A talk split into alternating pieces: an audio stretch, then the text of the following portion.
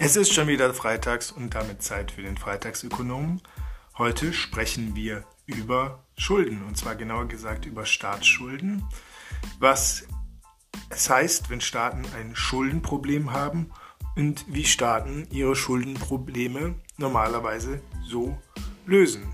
Ich wünsche Ihnen viel Spaß. Mein Name ist Jan Lüken. Ich bin Professor für Business Economics an der Technischen Hochschule Rosenheim am Campus Burghausen.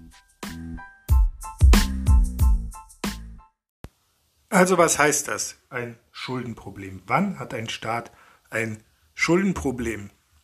Das klingt wahnsinnig kompliziert. Im Grunde ist das aber relativ einfach. Ein Staat bekommt ein Schuldenproblem, wenn viele seiner aktuellen oder potenziellen Kapitalgeber äh, ihm kein Geld mehr leihen wollen oder nur zu deutlich verschlechterten Konditionen, das heißt zu kürzeren Laufzeiten oder zu höheren Zinsen. Denn dann kann es passieren, dass die Schulden eines Staates nicht mehr tragfähig sind. Und Tragfähigkeit, das ist ein ganz zentrales Konzept dabei, wenn es darum geht zu bewerten, ob ein Staat ein Schuldenproblem hat. Tragfähigkeit bedeutet, dass ein Staat Primärüberschüsse erzielt. Das heißt, dass seine Staatseinnahmen ohne Vermögensäußerung, also ohne zum Beispiel die Grundstücksverkäufe, die ein Staat tätigt, abzüglich seiner Ausgaben, und zwar ohne die Ausgaben für Zins und Tilgung, dass das positiv ist. Also dass der Staat seine Kernstaatstätigkeit aus seinen Einnahmen finanzieren kann.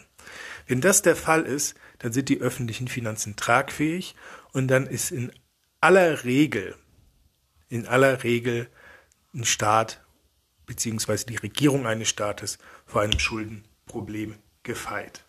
Sollte das allerdings nicht der Fall sein und sollten die Investoren in den Staat das Vertrauen verlieren, dann kann ein Staat ein Schuldenproblem bekommen. Was bedeutet das? Investoren, das ist jetzt nicht so wie bei Unternehmen, dass man von einem Staat Aktien kaufen könnte oder so, sondern die Investoren eines Staates, das sind seine Kapitalgeber, das ist vielleicht auch das bessere Wort. Das sind also Institutionen, so Versicherungen, Investmentfonds, Pensionsfonds, Banken, die Staatsanleihen kaufen. Ja, auch als Privatperson kann man Staatsanleihen kaufen. Oder man äh, investiert in Investmentfonds, in Pensionsfonds oder in Versicherungen, zum Beispiel Lebensversicherungen, und die kaufen dann Staatsanleihen. Äh, das heißt, Staatsanleihen sind ein sehr breit nachgefragtes Finanzinstrument, also eine sehr stark nachgefragte Möglichkeit, Geld anzulegen. Und wenn diese Kapitalgeber das Vertrauen dahin verlieren, dass der Staat, dem sie das Geld normalerweise geliehen haben, ihnen ihr Geld und die Zinsen, die versprochen wurden, auch zurückzahlen wird, dann kann ein Staat ein Schuldenproblem kriegen, weil diese Kapitalgeber dann entweder sagen, nee, wir investieren in einen anderen Staat, also wir kaufen andere Staatsanleihen, oder äh, dass sie sagen, okay, äh, das Vertrauen in die Zahlungsfähigkeit, beziehungsweise eigentlich ist es die Zahlungswilligkeit, dazu kommen wir aber noch, dass wir in diesen Staat setzen, ist nicht mehr so groß. Wir haben Zweifel daran, dass die Regierung, der wir das Geld leihen wollen, dass sie tatsächlich willens ist, uns das eingesetzte Kapital plus die versprochenen Zinsen zurückzuzahlen. Ähm, wenn das passiert auf Investorenseite, dann muss der Staat diesen Kapitalgebern vielleicht höhere Zinsen versprechen oder kürzere Laufzeiten anbieten oder beides. Und das heißt, die Finanzierungskonditionen für äh, die Regierung der Staaten verschlechtern sich massiv. Und äh, das heißt dann, dass äh, das Schuldenmachen für den Staat teurer wird und dass ein höherer Anteil der Staatseinnahmen für Schuldendienst und Zinsdienst ausgegeben werden müssen. Und äh, dann kann es sein, dass Staaten ein Schuldenproblem bekommen, wenn sie dann entscheiden, dass sie die Zinsen und den Schuldendienst, den sie eigentlich leisten müssten, dass sie den aussetzen wollen, weil ihnen andere Dinge wichtiger sind, weil sie bei anderen Dingen im Staatshaushalt halt auf gar keinen Fall sparen wollen, zum Beispiel bei den Sozialausgaben oder bei den Pensionszahlungen für Beamte, bei den Gehältern für Beamte ähm, oder bei den anderen Komponenten des Staatshaushalts. Wir haben also einen wichtigen ersten Punkt. Staaten entscheiden sich dazu, ein Schuldenproblem nicht zu haben, sondern dieses Schuldenproblem dahin führen zu lassen, dass sie Zahlungen an die Kapitalgeber aussetzen. Ein Staatsbankrott ist immer eine Entscheidung einer Regierung. Das ist anders als im Unternehmenssektor, wo Insolvenzen rechtlich geregelt sind, wo es also eine Insolvenz festgestellt werden kann. Rechtlich wenn bei einem Unternehmen äh, die Zahlungsfähigkeit gefährdet ist oder die äh, Schulden, die Vermögenswerte übersteigen, dann ist das Unternehmen faktisch insolvent oder sogar schon überschuldet. Insolvenz und Überschuldung, das fällt ja dann immer zusammen. Sowas gibt es bei Staaten nicht. Bei Staaten entscheidet die Regierung, ob sie noch zahlungswillig ist oder eben nicht. Und das ist eine großer Unterschied und das ist sehr wichtig in der Beurteilung, ob ein Staat tatsächlich ein Schuldenproblem äh, hat oder nicht. Äh, Staaten entscheiden sich dafür, ihre Schulden zu bedienen oder eben nicht mehr zu bedienen. Der frühere Citibank-Chef Walter Wriston, der von 1967 bis 1984 CEO, also Chairman der Citibank gewesen ist, hat das mal folgendermaßen auf den Punkt gebracht. Countries don't go bust. Also Länder gehen nicht einfach bankrott. Warum nicht? Dafür kann man zwei Gründe anführen die äh, Carmen Reinhardt und Kenneth Rogoff in äh, ihrem Buch This Time is Different ähm, sehr anschaulich beschreiben. Carmen Reinhardt und Kenneth Rogoff sind zwei Ökonomen, amerikanische Ökonomen, beziehungsweise eine amerikanische Ökonomin, nämlich Carmen Reinhardt und ein amerikanischer äh, Ökonom, Kenneth Rogoff, die äh, sich sehr intensiv mit Finanz- und Staatsschuldenkrisen beschäftigen und die unter anderem auf dem internationalen Währungsfonds tätig gewesen sind, der eine ganz entscheidende Rolle als Institution in internationalen Schuldenkrisen spielt. Und Carmen Reinhardt und Kenneth Rogoff geben zwei Gründe dafür an, warum Countries don't go bust, warum dieser Satz äh, schon stimmt. Erstens, ähm, Länder verschwinden nicht einfach von der Landkarte. Ja, die geben nicht einfach ihr Geschäft auf. Ein Unternehmen, das insolvent oder überschuldet ist, da besteht zumindest die Möglichkeit, dass dieses Unternehmen vom Markt verschwindet, weil es zerschlagen wird, weil es verkauft wird, weil äh, das Geschäft durch die Eigentümer aufgegeben wird.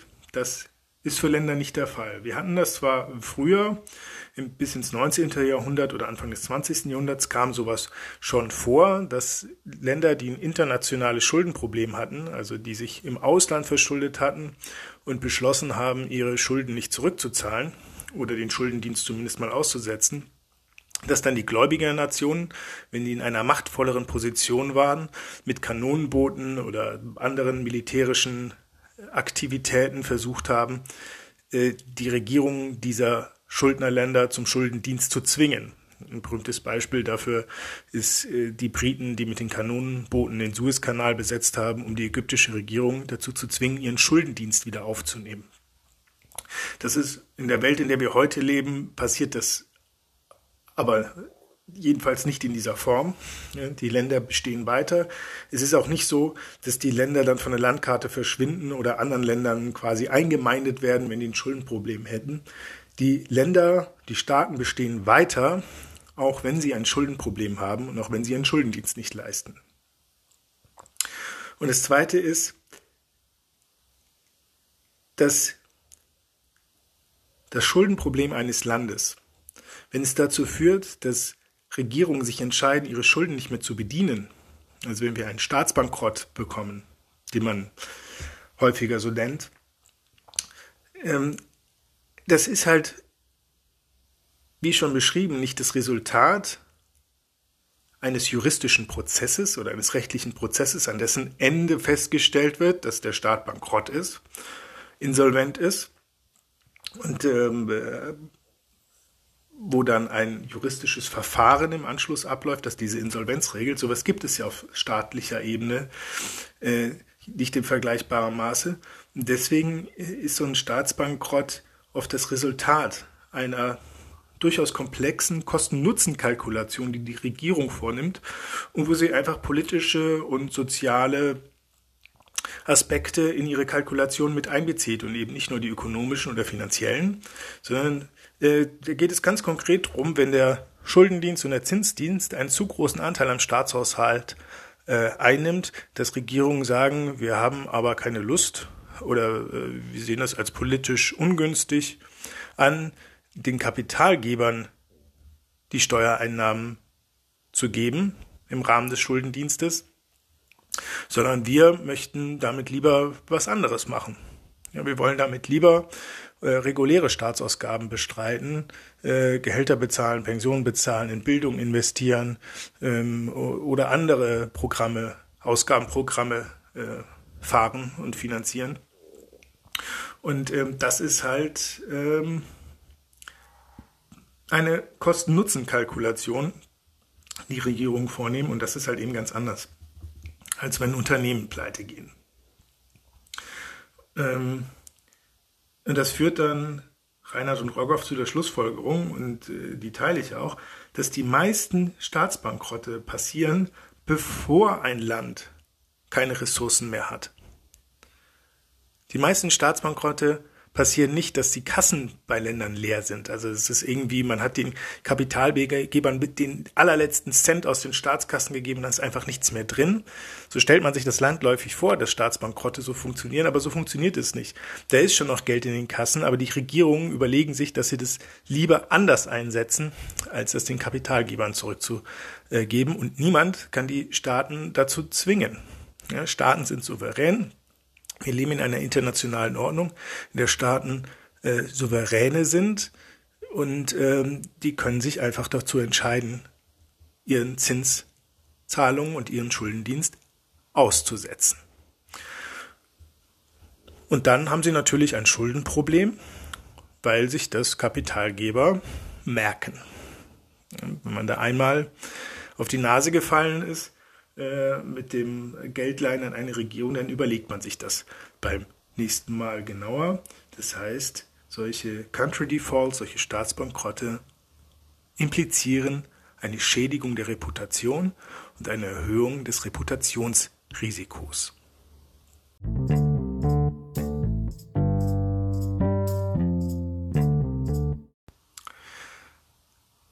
Das Staaten sich einfach entscheiden, Schulden nicht zurückzubezahlen.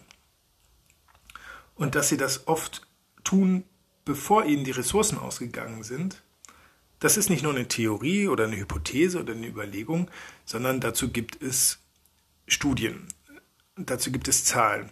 Und ohne die jetzt im Einzelnen zu replizieren, ist mir eine Zahl in Erinnerung geblieben, die auch aus dem Buch von äh, Carmen Reinhardt und Kenneth Rogoff stammt die schreiben und haben, in ihrer, die haben eine eigene Datenbank, in der sie äh, Staatsschulden äh, betrachten. Ähm, und die haben herausgefunden, dass mehr als die Hälfte aller Staatsbankrotte von Middle-Income Countries, das sind also, man könnte landläufig auch sagen, Schwellenländer, also Länder, die äh, vom Einkommen her nicht auf dem äh, Niveau der voll industrialisierten Länder sind, ähm, aber äh, auch nicht auf dem Niveau äh, der ärmsten Länder, sondern die so irgendwo dazwischen liegen. Ähm, und äh, auch da gibt es natürlich, kommt das historisch immer mal wieder vor, dass es einen Staatsbankrott gibt. Und mehr als die Hälfte davon dieser Staatsbankrotte passieren bei Schuldenquoten von geringer als 60 Prozent. Also diese Länder haben nicht mehr als 60 Prozent äh, Staatsschulden im Verhältnis zu ihrem Bruttoinlandsprodukt. Und äh, das ist ja ein Wert, der nicht so wahnsinnig hoch ist. Ich meine, das ist der Wert, den wir in den Maastricht-Verträgen bei der Einführung des Euro festgelegt haben als so eine Maximalgrenze oder so ein Zielwert für Staatsverschuldung. Und heute sind die meisten großen europäischen Volkswirtschaften da deutlich drüber. Äh, die Japaner sind weit drüber, die Briten sind auch weit drüber. Das heißt, es gibt viele reiche Volkswirtschaften, die deutlich stärker verschuldet sind. Und ähm, trotzdem findet mehr als die Hälfte der Staatsbankrotte in Ländern mit einem mittleren Einkommensniveau statt, auf, ähm, bei Schuldenquoten, die geringer sind als 60 Prozent, ähm, wo man jetzt, ohne da zu sehr ins Detail gehen zu wollen, wo man doch zumindest denken könnte, dass mit einer klugen Verhandlung oder mit einer klugen Finanzstrategie diese Schuldenlevels durchaus nachhaltig und tragfähig sein sollten. Ja, und das zeigt einmal mehr, Schulden nicht zurückzubezahlen ist einfach eine politische Entscheidung einer Regierung, die natürlich gewisse Konsequenzen hat, die Reputationsrisiken hat. Ähm, aber die Frage ist dann natürlich schon, warum Staaten dann überhaupt ihre Schulden zurückbezahlen. Ähm, und äh, dafür gibt es, äh, zumindest was Auslandsverschuldung angeht, werden in der Literatur so drei Gründe äh, angeführt. Es gibt mit Sicherheit noch ein paar mehr, aber das sind so die drei, die eine große Rolle spielen. Einer davon ist die schon angekündigte oder besprochene Reputation. Ähm,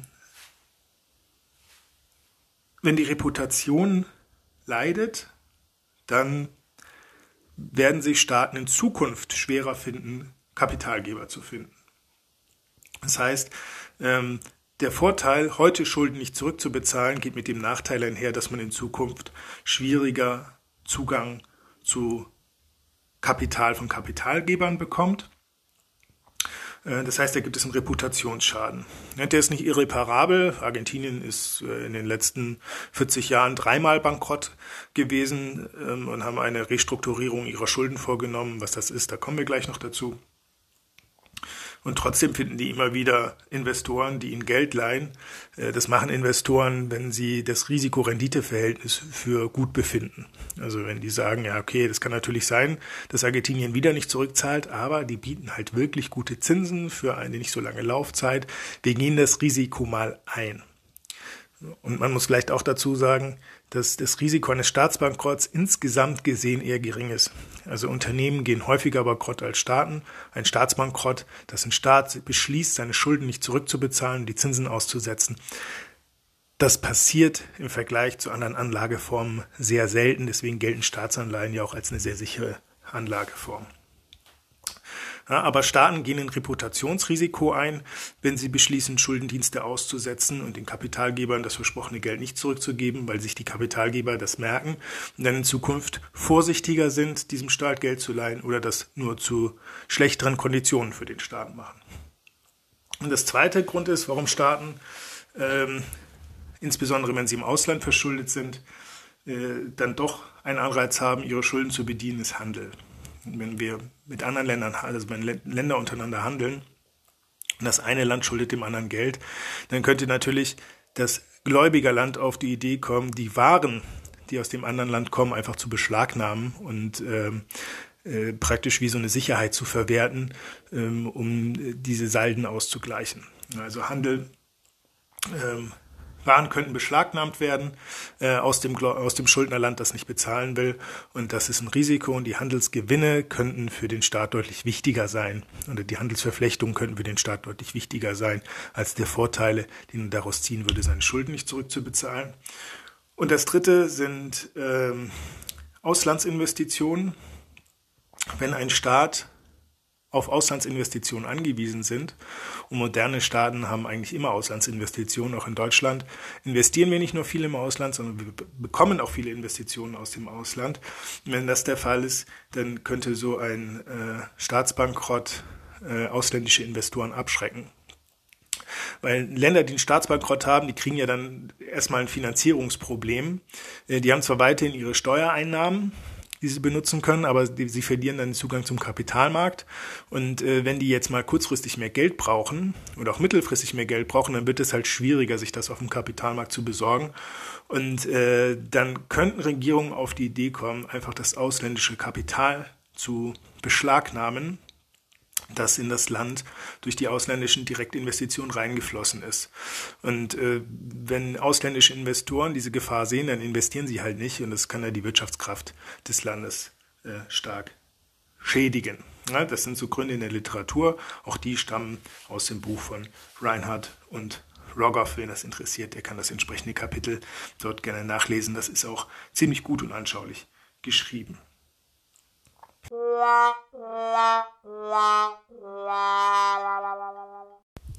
Staatsschuldenprobleme sind also Vertrauensprobleme, wenn die Kapitalgeber das Vertrauen in die Rückzahlungswilligkeit oder auch die Rückzahlungsfähigkeit eines Staates verlieren, seine Schulden zurückzubezahlen, dann geben sie diesem Staat weniger Geld.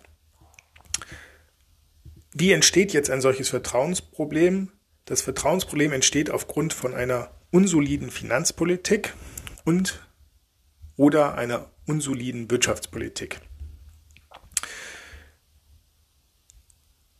Zum Beispiel wird eine Finanzpolitik unsolide, wenn Ausgabenprogramme, die so einen konsumtiven Charakter haben, wenn die stark auf Pump finanziert werden. Das heißt, wenn ein Staat ähm, anfängt, seine Sozialausgaben, seine Rentenausgaben, seine Personalausgaben, äh, seine Dienstwagenflotte, die nicht mehr aus den regulären Einnahmen zu bestreiten, sondern das aus Schulden zu finanzieren. Und ganz unsolide wird es, wenn Staaten anfangen, die Zinsen für alte Schulden aus neuen Schulden zu finanzieren, dann besteht die Möglichkeit, dass es zu einem sogenannten Ponzi-Spiel kommt. Äh, bei einem Ponzi-Spiel werden äh, die Belastungen immer größer. Das ist dann wie ein Schneeballsystem und der Schuldenberg, der wächst dann immer schneller, äh, die Verschuldung steigt exponentiell und irgendwann bricht das System in sich zusammen. Verständlicherweise haben Anleger davor Angst, dass sowas passiert, weil wenn der Schuldenberg exponentiell steigt und der Staat die Schulden nicht mehr zurück zahlen kann, dann steigt natürlich auch das individuelle Risiko des Kapitalgebers,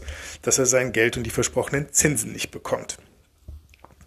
Ein anderer Grund ist, äh, wenn, die Leistungsfähigkeit der Wirtschaft stark schwächelt. Das heißt, wenn Investoren damit rechnen, dass die Wirtschaft eines Staates in den kommenden Jahren oder Jahrzehnten äh, schwächeln wird und ähm, dass das Bruttoinlandsprodukt halt nicht wie eigentlich gedacht weiter ansteigt, sondern dass es schwächer wächst oder sogar schrumpft, äh, dann sinkt das Besteuerungspotenzial des Staates und damit sinkt dann auch seine Fähigkeit, ähm, seine Finanzressourcen aus dem Bruttoinlandsprodukt, aus dem eigenen Bruttoinlandsprodukt äh, zu stemmen. Das heißt, die sozusagen die Sicherheit, mit der Kapitalgeber bei Staaten kalkulieren, dass hinter diesem Staat eine Wirtschaft steckt, die leistungsfähig ist, die viel Geld verdient und bei der sich der Staat notfalls das Geld halt holen kann, um die Schulden zurückzubezahlen, nämlich dadurch, dass er Steuern erhebt. Wenn diese Option unwahrscheinlicher wird, weil die Leistungsfähigkeit der Wirtschaft schwächelt, dann kann es sein, dass äh, Kapitalanleger beginnen, die Konditionen zu verändern, zu denen sie Staaten Geld leihen oder sich aus der Finanzierung dieses Staates zurückziehen. Hinzu kommen dann sowas, äh, dass es auch sehr schnell gehen kann, dass Anleger das Vertrauen verlieren, wenn sich zum Beispiel herausstellt, dass im Finanzsektor eines Landes, dass der marode ist, dass da riesige Löcher in den Bilanzen der Banken klaffen und Anleger damit rechnen, dass der Staat diese Banken retten muss dass er sich refinanzieren muss und dass das aber die Möglichkeiten dieses Staates stark äh, übersteigen wird. Also der Staat verschuldet sich dann ganz stark, um die Banken zu retten und irgendwann merken die Anleger, oh, oh, oh, oh, oh, die Löcher sind ja noch viel größer, die sind immer noch nicht verstopft. Das kann der Staat gar nicht leisten. Wir glauben nicht, dass wir das eingesetzte Geld zurückbekommen würden und deswegen leihen wir dem Staat halt nichts. Ähm, sowas kann passieren. Genauso kann auch passieren, und das ist jetzt wieder ein finanzpolitisches Argument, dass der Staat angefangen hat, sich ähm, ungünst, mit einer ungünstigen Struktur zu verschulden. Das heißt, die Laufzeiten sind kurz und die Zinsen sind hoch. Äh, das spricht auch dafür, dass die finanzielle Solidität dieses Staates langsam erodiert. Damit schwindet dann auch das Vertrauen der Anleger, dass sie ihr Geld zurückbekommen. Und das heißt, wir kennen, das ist jetzt nur eine Auswahl an Gründen, es gibt wahrscheinlich noch einige mehr, aber wir kennen die Gründe, warum Staaten in einen Staatsbankrott reinrutschen, eine Schuldenkrise und eine Vertrauenskrise bekommen. Diese Gründe, die kennen wir aus der Wirtschaftsgeschichte und aus der volkswirtschaftlichen und ökonomischen und finanzwirtschaftlichen Beschäftigung mit Schuldenkrisen kennen wir die ziemlich gut. Wir wissen aber leider nicht, wann das genau passiert. Es ist sehr, sehr schwierig, und eigentlich fast unmöglich, den Zeitpunkt zu prognostizieren, wann die Vertrauenskrise und die Schuldenkrise wirklich einsetzt. Wir können erkennen, wann Staatsfinanzen in eine Richtung tendieren, die einfach nicht mehr tragfähig ist. Zum Beispiel, wenn die Staatseinnahmen nicht mehr ausreichen, um die Kernausgaben des Staates zu finanzieren. Da sind die Staatsfinanzen nicht mehr tragfähig und der Staat muss sich immer weiter verschulden. Wir wissen aber nicht so genau, ab welchem Punkt dann die Vertrauenskrise einsetzt. Äh, das ist für eine Sozialwissenschaft extrem schwierig zu prognostizieren, auch weil die Kapitalgeber natürlich auch die aktuellen Studien dazu lesen und diese Bücher lesen, die darüber geschrieben werden und dann ihre Erwartungen und ihr Verhalten entsprechend anpassen. Wir haben da also Feedback Loops drin, die sehr, sehr schwierig zu modellieren sind. Und deswegen können wir ökonomisch gesehen zwar schon sagen, welche Staaten gefährdet sind, ein Schuldenproblem äh, zu bekommen, aber wir können nicht genau sagen, wann es virulent und, äh, ist und wann die Schuldenkrise dann tatsächlich eintreten wird.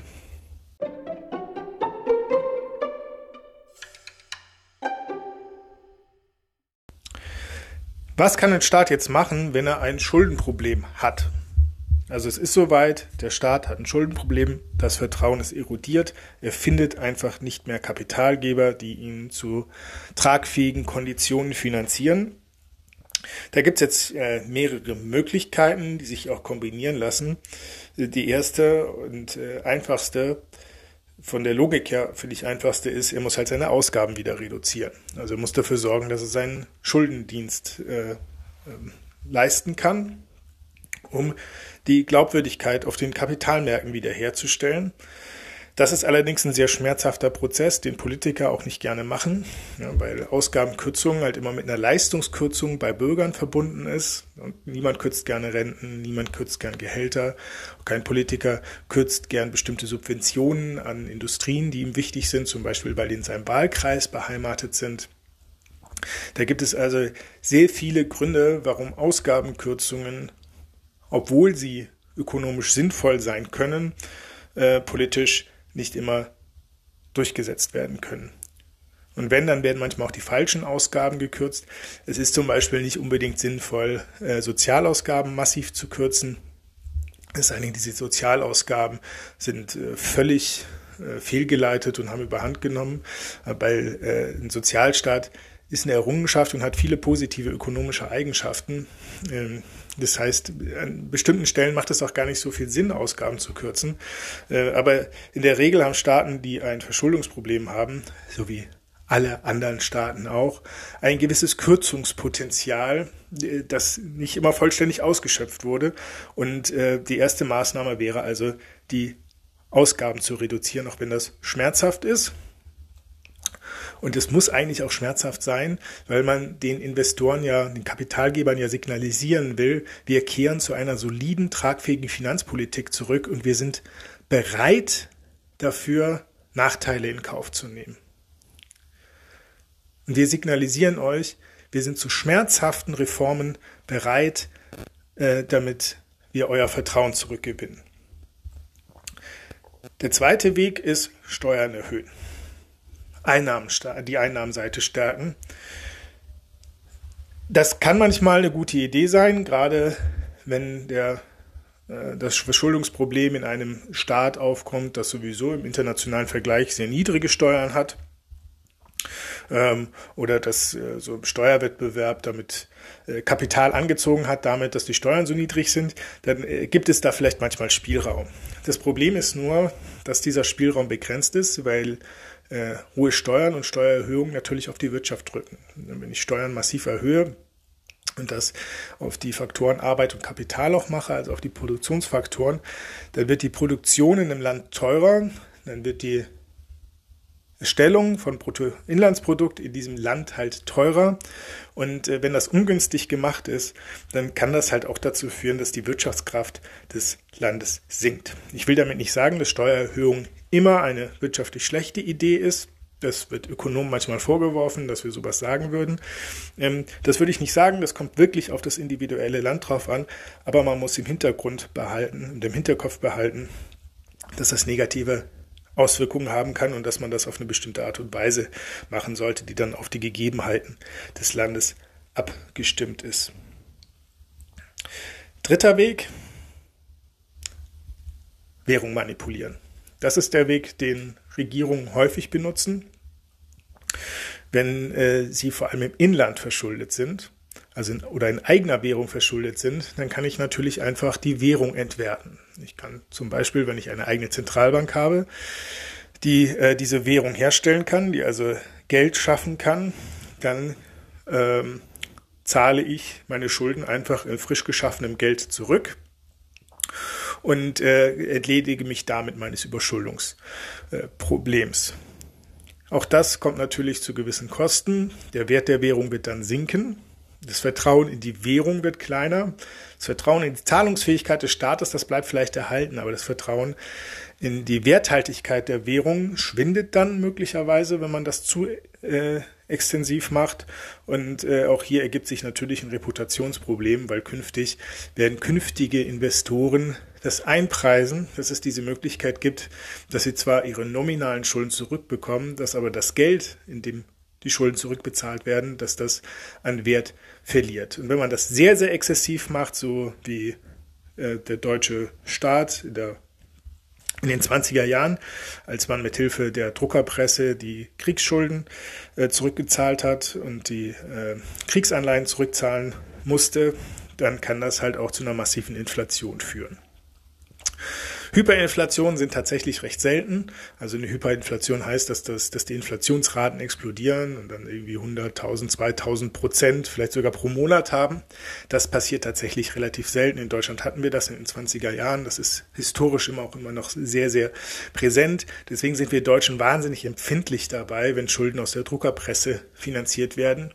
Aber das kann tatsächlich ein Mittel sein, um eine Tragfähigkeit für Verschuldung zumindest kurzfristig wiederherzustellen. Nicht umsonst haben Großbritannien oder die USA, die haben eigentlich nie so ein richtiges Zahlungsunfähigkeitsproblem, weil die immer ihre Zentralbanken im Hintergrund haben, die im Notfall halt Pfund oder Dollar drucken können, um äh, Staatsschulden ausgleichen zu können. Das mag nicht der Königsweg sein, aber es ist ein Weg mit äh, einem Schuldenproblem umzugehen. Allerdings, wenn das Vertrauen in die Währung zu stark erodiert, dann kann das auch ganz schön nach hinten losgehen und äh, das kann auch ganz schön intern ganz schön große politische Konsequenzen haben. Der vierte Weg ist, die Schulden- und den Zinsdienst zu verweigern. Also sich zu entscheiden, ich zahle einfach nicht zurück. Und zwar in großem Umfang. Darüber haben wir schon gesprochen. Das ist der Weg, wenn dann der Staatsbankrott tatsächlich eintritt. Wenn sich der Staat entscheidet, ich zahle nicht zurück, dann äh, kann er natürlich seine Einnahmen für andere Zwecke verwenden, aber man verliert dann den Zugang zum Kapitalmarkt. Meistens ist es so, äh, dass Staaten dann den Kapitalgebern einen Deal vorschlagen, dass Schulden also umstrukturiert werden, ähm, dass ähm, Gläubiger zu günstigeren Konditionen überredet werden oder äh, längere Laufzeiten und niedrigere Zinsen zum Beispiel äh, angeboten bekommen. Oder dass Staaten gucken, dass sie neue Gläubiger finden. Das wäre dann so auch der fünfte Weg. Man umschulden, Staaten versuchen umzuschulden und umzustrukturieren. Und das ist dann äh, auch der Punkt, an dem häufig nach einem Default, also nach dem vierten Weg, äh, der Staat hört einfach auf, seine Schulden zu bedienen, äh, der internationale Währungsfonds ins Spiel kommt, ähm, der dann äh, gegebenenfalls einspringen kann. Ähm, auch um mögliche Defaults, also Staatsbankrotte zu verhindern und also eine Überblick, äh, Überbrückungsfinanzierer aufzutreten. Das ist also äh, auch eine Möglichkeit, äh, die, äh, die dann auch genutzt wird. Ähm, und das zeigt schon, dass wir also dieses Umschulden, Umstrukturieren und teilweise ähm, das Neuverhandeln, das gehört zusammen und im Rahmen von Umschuldung und Umstrukturierung und im Rahmen von Programmen des Internationalen Währungsfonds äh, spielen äh, Ausgabenkürzungen und Steuererhöhungen auch oft eine Rolle. Und ähm, deswegen ist sozusagen der sechste Weg eine Mischung aus allen Maßnahmen, also ein sogenannter Policy Mix. Das ist auch so ein bisschen die Standardprozedur, wenn der internationale Währungsfonds ins Spiel kommt. An den können sich Staaten tatsächlich wenden, wenn sie merken, sie bekommen ein Schuldenproblem. Insbesondere dann, wenn sie merken, sie haben ein Liquiditätsproblem. Ja, man muss bei Staatsschulden Krisen auch immer unterscheiden. Hat man es tatsächlich mit einem strukturellen Problem zu tun, also lebt der Staat systematisch über die eigenen Verhältnisse, oder hat ein Staat, ähnlich wie ein Unternehmen, ein mehr oder minder kurzfristiges Liquiditätsproblem. Also braucht ein Staat einfach mal jemanden, äh, der ihm in ein paar Milliarden oder ein paar hundert Milliarden überweist, damit man bestimmte Verpflichtungen nachkommen kann. Ähm, insgesamt gesehen ist die Tragfähigkeit der Verschuldung äh, aber gegeben. Wenn es ein Liquiditätsproblem ist, dafür ist der Internationale Währungsfonds äh, so vom Grundsatz her mal als Institution äh, geschaffen worden, äh, dann ist das ein kleineres Problem. Wenn es tatsächlich ein echtes Verschuldungsproblem gibt, ein strukturelles Verschuldungsproblem, dann ist das ein größeres Problem. Dann sind solche Hilfsprogramme durch den Internationalen Währungsfonds halt auch oft an äh, bestimmte Bedingungen geknüpft, an sogenannte Strukturanpassungsprogramme. Ähm, über die rede ich gleich noch. Äh, und äh, oft ist es auch daran geknüpft, dass die privaten Kapitalgeber sich an der sozusagen Neustrukturierung der Schulden beteiligen, dass es also einen Haircut gibt, also eine Umschuldung, eine Reduzierung der Schulden und eine Umstrukturierung der Schulden, was Laufzeiten und Zinssätze angeht. Da überredet man dann halt auf solche, auf, äh, bei Verhandlungen überredet man dann halt die großen Kapitalgeber dazu, dass sie zum Beispiel die Verschuldung strecken, die Laufzeiten verlängern und äh, die Zinsen niedriger gestalten, von ihren Zinsforderungen absehen und dazu kommt dann oft Strukturreformen. Und zu Strukturreformen gehören oft Ausgabenkürzungen auf Staatsseite. Da gehört oft eine Reform äh, der Besteuerung in dem Staat, also eine komplette Neuaufstellung der öffentlichen Finanzen und oft gehören da auch Wirtschaftsreformen dazu, um die Leistungsfähigkeit der Wirtschaft dieses Staates zu erhöhen, damit das Besteuerungspotenzial und damit halt auch das Schuldenrückzahlungspotenzial dieses Staates in Zukunft gesteigert wird. Das war jetzt in kurzer Zeit, in äh, guten zehn Minuten erklärt, wie man mit äh, einem Schuldenproblem umgeht. Sie können sich vorstellen, das ist in der Realität deutlich komplexer. Die Literatur dazu füllt Bibliotheken. Es gibt ganze Zeitschriften, die sich hauptsächlich mit öffentlichen Finanzen beschäftigen. Aber es sollte Ihnen so einen ganz kleinen Einblick geben, was man denn tun kann, wenn ein Staat ein Schuldenproblem bekommt.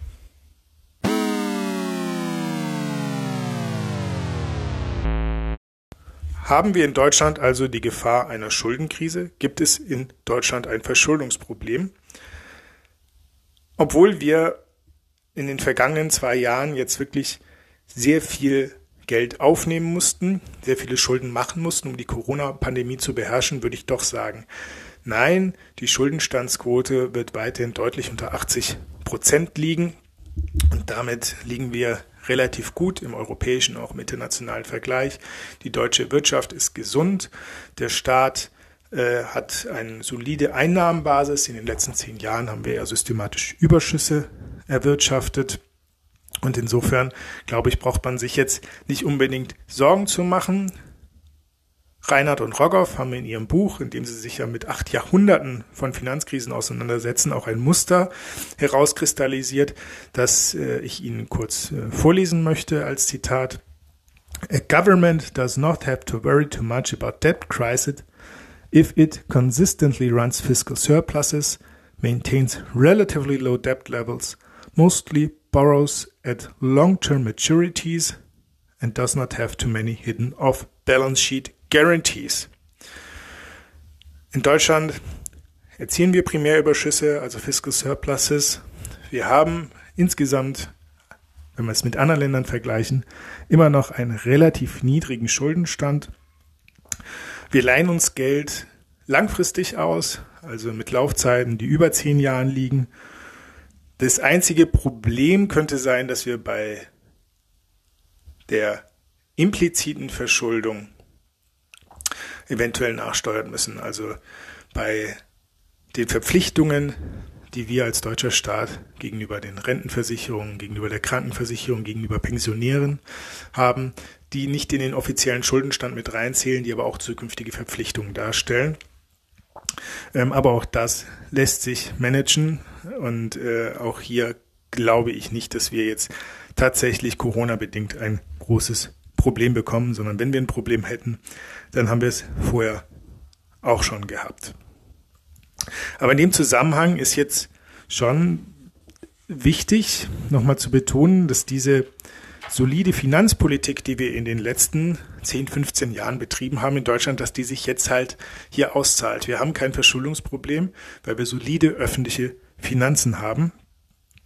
Und äh, wenn wir nochmal zurückdenken an die Wege aus den Schuldenkrisen, dann glaube ich, versteht man auch mehr, warum es dann doch viele Finanzwissenschaftler gibt, die so eine Schuldenbremse vom Grundsatz her gut finden. Wenn wir sagen, äh, so die Wege mit einem Schuldenproblem umzugehen, umzugehen sind entweder Ausgaben kürzen, Steuern erhöhen, eine Währung manipulieren oder wenn es ganz dumm läuft, halt äh, umschulden oder einen Staatsbankrott hinlegen.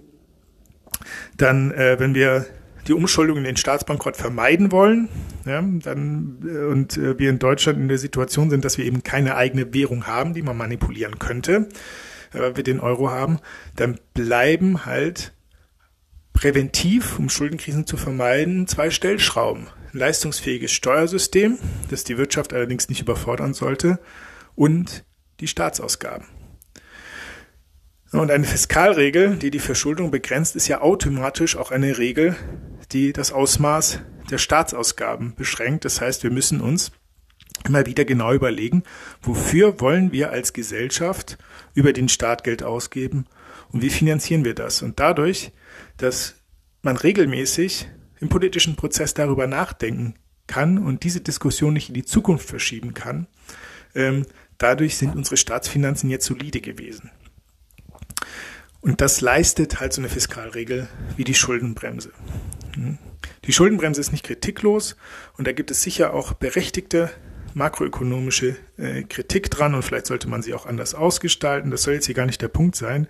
Aber es zeigt, finde ich, wenn wir uns diese Systematik angucken, dass ähm, es halt schon Sinn macht, in einem Land, in dem man die Währung eben nicht zur Schuldentilgung äh, einsetzen kann, jedenfalls nicht so ohne weiteres, nicht äh, ohne Unterstützung äh, europäischer Partner und europäische Institutionen wie der Europäischen Zentralbank, die nicht der deutschen Gesetzgebung unterliegt, äh, dann muss man halt an den Stellschrauben Ausgaben und Steuern drehen.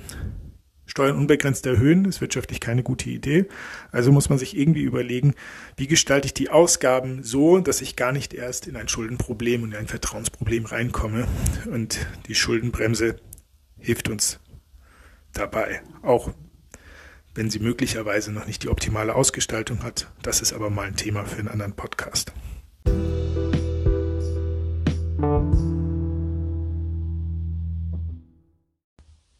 Vor allem die Kritiker von Schuldenregeln oder Fiskalregeln, wie man die manchmal auch nennt, bringen oft ein ökonomisches Argument, das heißt, Staatsschulden, die schulden wir uns doch quasi selbst.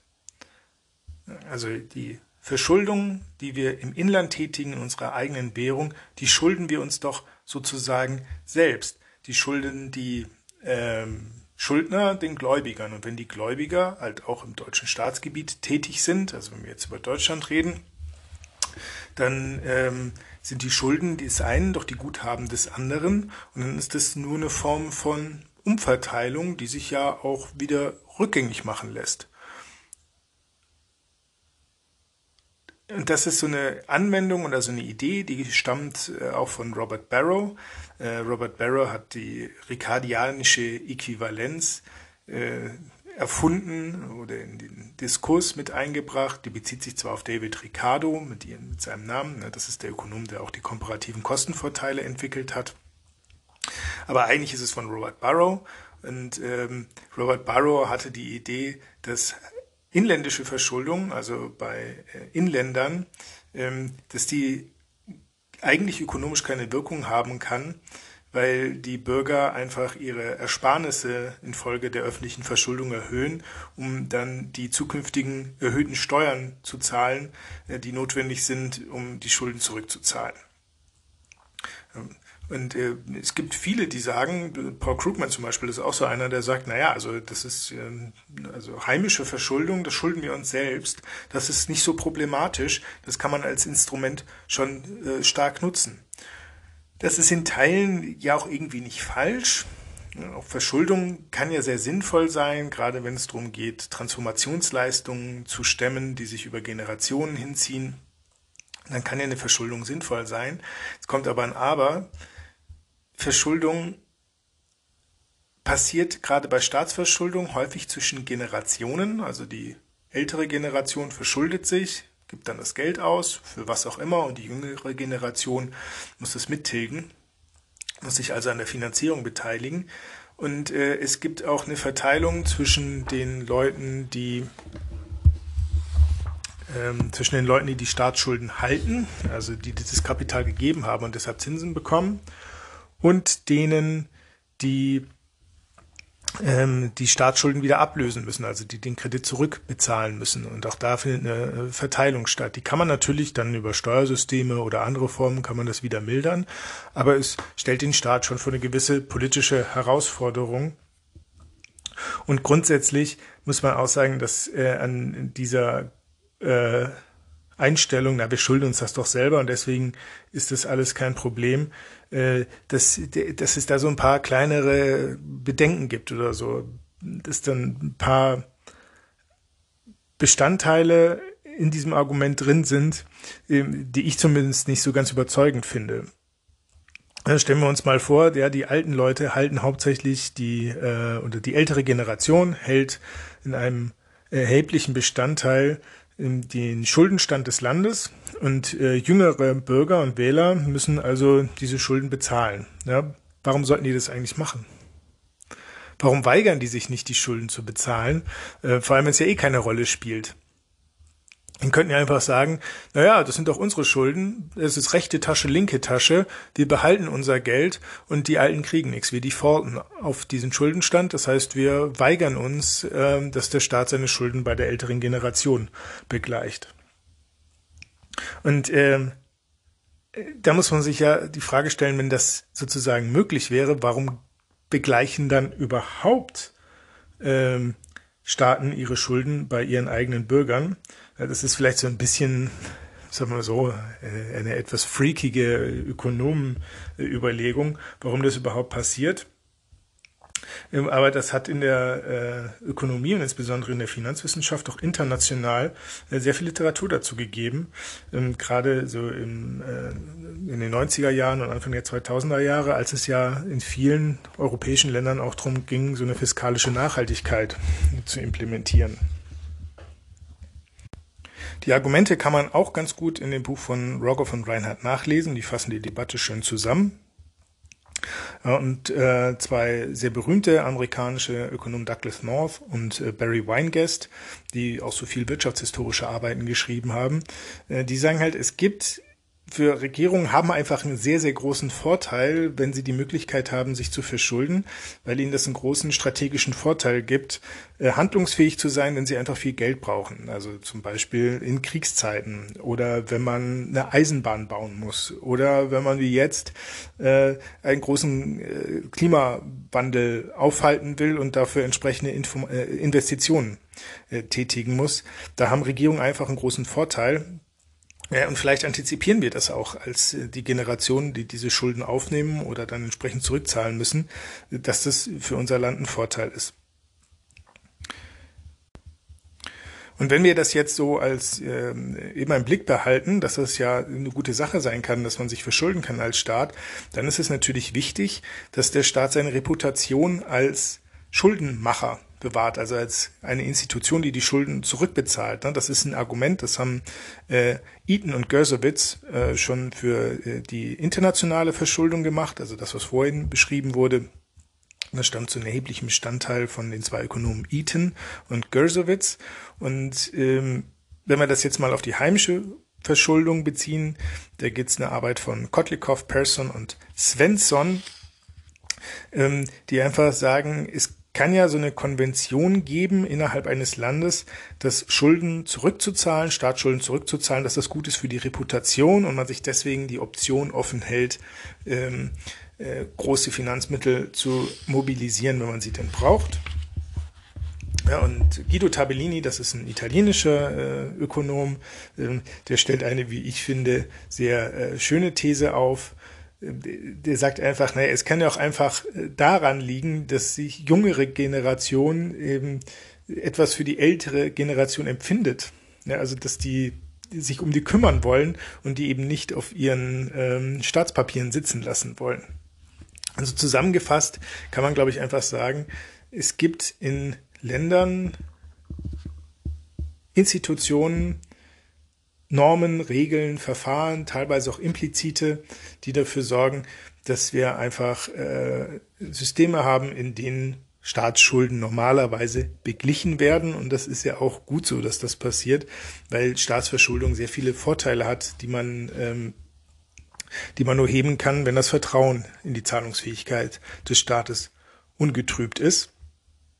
Und so insgesamt gesehen ähm, ist es also schon so, dass wir zumindest bei der heimischen Verschuldung sagen können, das bleibt dann so, die Finanzmittel bleiben im Land, aber wir können halt trotzdem uns nicht unbegrenzt äh, verschulden, weil das eine generationelle Auswirkung hat, die sich möglicherweise nicht mehr so ohne weiteres korrigieren lässt, ohne äh, der Reputation oder dem Gemeinwesen, äh, dem Staatswesen und dem Vertrauen in das Staatswesen insgesamt zu schaden. Meine Meinung ist, man sollte das Instrument der Staatsverschuldung immer mit Bedacht einsetzen, weil man kann es damit übertreiben und dann landet man halt schneller, als man denkt, in Situationen, in denen äh, Länder wie Griechenland, wie Italien, Spanien und Portugal und auch Irland vor 10, 15 Jahren gelandet sind, die sich auf einmal mitten in Schuldenkrisen befunden haben, äh, obwohl äh, das gar nicht so abzusehen gewesen ist. Wir werden in einem anderen Podcast auch nochmal drüber sprechen, über die europäische Schuldenkrise. Aber gerade Spanien, Spanien, Portugal, Irland, die hatten wahnsinnig solide Staatsfinanzen, die eine ganz geringe Verschuldung und trotzdem hatten sie auf einmal ein Schuldenproblem. Man muss also mit diesem Instrument vorsichtig umgehen, es gezielt einsetzen. Und ähm, da das halt ein sehr politisches Thema ist, finde ich, dass man auch über das Ausmaß der Verschuldung und über die Finanzierung der Aufgaben, die einer Generation zukommen, innerhalb dieser Generation entscheiden sollte. Und deswegen macht es aus meiner Sicht schon Sinn, dass man irgendeine Form von Fiskalregel aufstellt, die die Verschuldung in Bahnen lenkt, in der zumindest intensiv darüber debattiert werden muss und der es politische Entscheidungen darüber getroffen werden müssen, für die Leute auch verantwortlich sind. Und äh, damit äh, möchte ich gerne schließen und ähm, freue mich wie immer über Anmerkungen, Fragen, Anregungen, vielleicht auch Kritik, vielleicht auch eine kontroverse Ansicht. Auf jeden Fall äh, melden Sie sich, wenn Sie meinen, Sie möchten etwas zu den Inhalten hier beitragen. Ich freue mich darüber.